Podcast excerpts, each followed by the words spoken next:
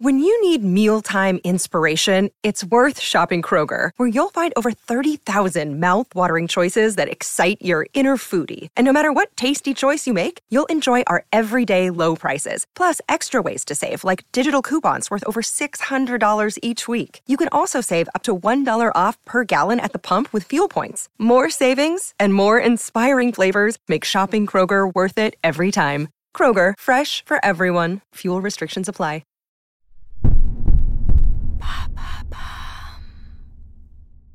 Faut-il vraiment attendre deux heures après un repas pour se baigner? Merci d'avoir posé la question. C'est une mise en garde bien connue. Se baigner tout de suite après avoir mangé exposerait à des risques de crampes, d'hydrocution et dans le pire des cas de noyade. Pour éviter ces situations, on entend souvent qu'il ne faut pas prendre un bain de mer dans les deux ou trois heures après un repas, c'est-à-dire le temps de digérer. Mais en réalité, la digestion peut durer plus de 3 heures et elle génère une augmentation de la température du corps assez légère, donc pas au point de provoquer un choc thermique. Ça lui avait fait un choc thermique dont elle ne s'était jamais remise. L'hydrocution ou accident syncopal résulte en effet de ce qu'on appelle un choc thermique. C'est un écart soudain et important entre la température du corps et celle de l'eau. À quoi est due une hydrocution si elle n'est pas liée à la digestion? Le médecin urgentiste Romain Chessac du centre hospitalier intercommunal de Toulon, interrogé par le Figaro Santé, explique que sous l'effet de la chaleur, nos vaisseaux sanguins se dilatent et le cœur bat rapidement pour évacuer la chaleur et refroidir le corps.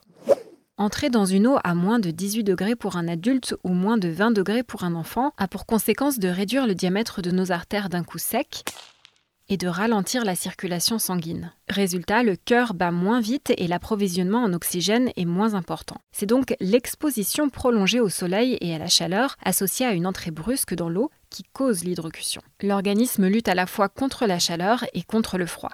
Y a-t-il d'autres facteurs qui influent sur le risque d'hydrocution? Oui, la consommation d'alcool avant la baignade, par exemple, qui augmente la perte de réflexes et donc les risques de noyade. L'alcool accentue aussi la dilatation des vaisseaux sanguins. Les enfants, les personnes âgées ou celles ayant des pathologies cardiaques sont plus exposées au risque d'hydrocution car leur organisme s'adapte moins vite aux différences de température. Le choc thermique peut entraîner une perte de connaissance, mais plusieurs signaux peuvent précéder cet évanouissement. Troubles de la conscience, étourdissement, difficulté à respirer, crampes, maux de tête, angoisse. Dans tous ces cas, il faut sortir de l'eau le plus rapidement possible. Que peut-on faire pour aider une personne victime d'hydrocution? Il faut avant tout appeler les secours, le 15 pour le SAMU ou le 18 pour les pompiers. Si la personne est consciente, tu peux lui proposer de s'allonger, l'aider à se sécher et idéalement la réchauffer. Si elle est inconsciente et respire, il ne faut pas la déplacer, sauf hors de l'eau bien sûr, mais simplement l'installer en position latérale de sécurité en attendant l'aide des professionnels. Les personnes ayant reçu une formation en premier secours peuvent procéder à un bouche à bouche si jamais la victime ne respire pas et à un massage cardiaque dans le cas où elle ne réagirait pas au bouche à bouche. Pour éviter l'hydrocution, il faut absolument éviter de se jeter brusquement dans l'eau après avoir lézardé au soleil et privilégier les baignades le matin ou en fin de journée car la différence entre la température de l'air et celle de l'eau est moins importante qu'en plein après-midi.